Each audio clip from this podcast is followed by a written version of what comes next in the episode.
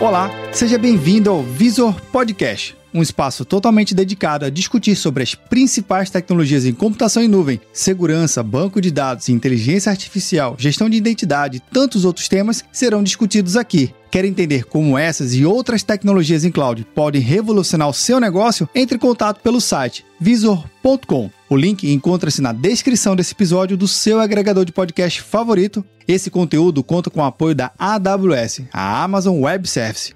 Eu sou o Vinícius Perro e seja bem-vindo ao Visor Podcast.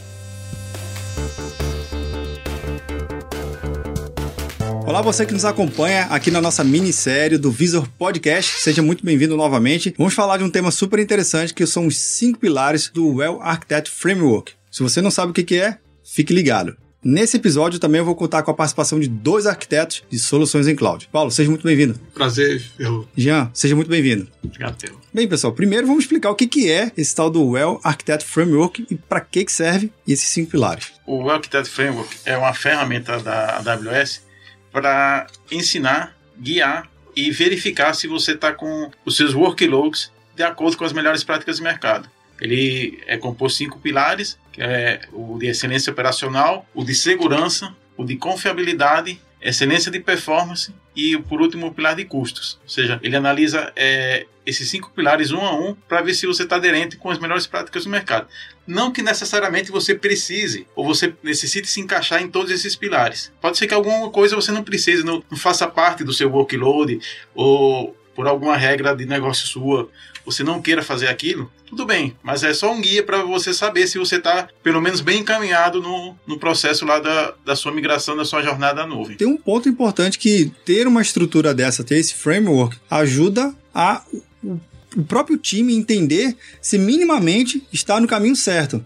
Porque sempre surge uma dúvida no mercado que é, poxa, será que essa tecnologia que eu estou implementando, primeiro, está dentro dos padrões do fabricante? Segundo, será que realmente eu estou implementando ela da forma mais adequada e mais aderente ao que o fabricante disse e o que o meu ambiente está pedindo? É uma dúvida muito técnica e que às vezes não é difícil encontrar uma documentação em um conjunto de disciplinas e biblioteca. Então a proposta desse framework é justamente isso?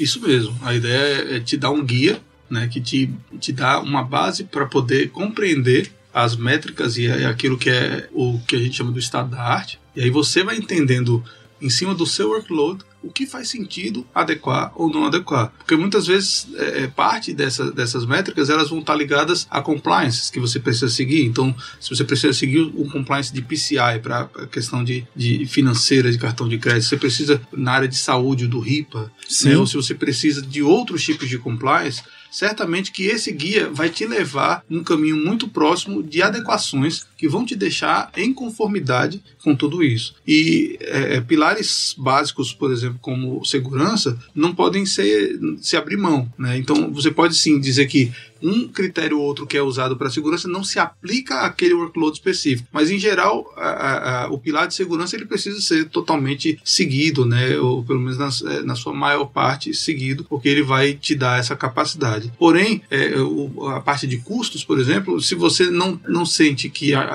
a otimização de custos é uma prioridade naquele momento, você pode tratar dela mais para frente. Né? Naturalmente que custo para qualquer empresa é importante a otimização, mas como isso acontece em ciclos, é preciso você diga, nesse momento eu vou priorizar a segurança e no momento seguinte eu vou então trabalhar a área de custos. Então você pode dizer é, é, hoje custo não é nossa prioridade e nós vamos trabalhar em outros pilares aqui, mas são pilares extremamente importantes que juntos vão trazer a excelência do seu workload. Então, Paulo, pelo que eu estou entendendo, a gente poderia até mesmo ter aquela frase que o pessoal fala, né, Jean? Dividir para conquistar. Já que são cinco pilares, eu poderia estar tá pegando o meu time e distribuir entre os times as suas disciplinas, os seus uhum. conhecimentos. O que mais não tem afinidade para poder tracionar e revisitar e verificar. Faz sentido também, Jean, a gente pegar esses pilares e dividir para o nosso time e absorver aquilo ali e aí sim montar um plano de ação? Com certeza. É pegar aquele parte, aquela pessoa do seu time que tem mais afinidade com aquele pilar e você de repente é, encarregar aquela pessoa daquele pilar, que é interessante dentro da sua empresa, você ter alguém responsável por aquilo, né? ou seja, para acompanhar e ver que aquilo está é, tá sendo realmente feito. É como todo processo, é uma coisa cíclica, né? Ou seja, não adianta eu fazer agora, depois vai alguém lá e desmancha, não adiantou de nada. Ou seja, isso aí é um processo contínuo, tem que estar sendo sempre revisado. E também existem, é, além do Well Architect Framework, tem o Well Architect Framework Review, que é a revisão que é feita por parceiros da AWS para saber se aquilo está realmente de acordo com o que você está querendo. Pô, bacana. Interessante nisso, Pedro, é que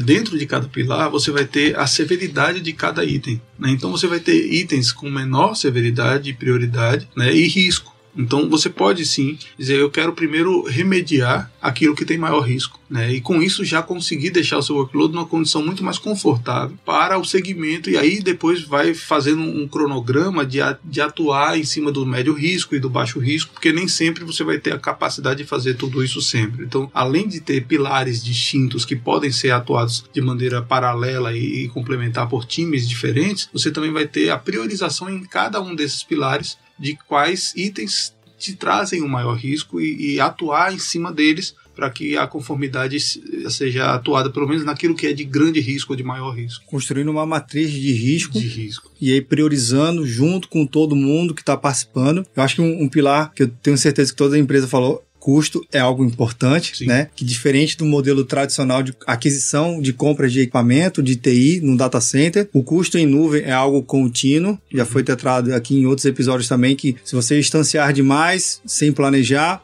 vai acabar acarretando num, num consumo de, de, créditos e sem necessidade, vai ter um custo maior. E nesse pilar, então, é uma disciplina importante que de repente poderia trazer até outras pessoas, não necessariamente da área de TI, para dar uma olhada e se debruçar também um pouquinho, para entender. Faz sentido também? Sim, o TFM não trata somente de tecnologia, né? É, tem a ver com muito mais com processos, né? Ou seja, é importante é, as pessoas que estão no business da empresa trabalharem é, na ferramenta do Architect Framework. Na verdade, é, são simples perguntas que você tem que responder com sinceridade, senão não vai resultar é, um diagnóstico verídico, né? Mas tem muitas coisas que é, depende da direção da empresa, do, do, do, alto escalão da empresa, que ele, que ele deve responder. Ou seja, não Bacana. adianta o cara de TI dizer, não, eu acho que a empresa vai, vai ser azul no futuro. Enquanto que o seu chefe vai. Não, a empresa vai ser verde e eu quero que ela seja verde. seja...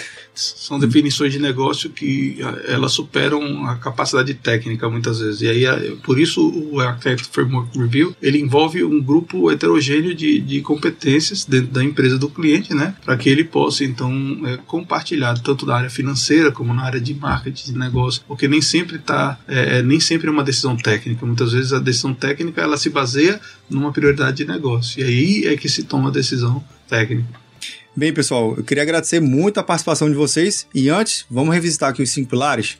Os cinco pilares são excelência operacional, segurança, confiabilidade, eficiência em performance e custos. Né? Bacana. Paulo, queria agradecer a sua participação. Obrigado mais uma vez. Jean, obrigado pela sua participação, viu? Obrigado mais uma vez, Pedro. E você que está nos acompanhando aqui, eu tenho certeza que conheceu esse essa novo conjunto de framework e perceba que nada é simplesmente uma ferramenta, é um conjunto de disciplinas que não somente pertence ao time de tecnologia da informação, muito pelo contrário, tem que juntar todo mundo da empresa para se debruçar e entender realmente esse, esse novo modelo de desenvolver TI junto à área de negócio.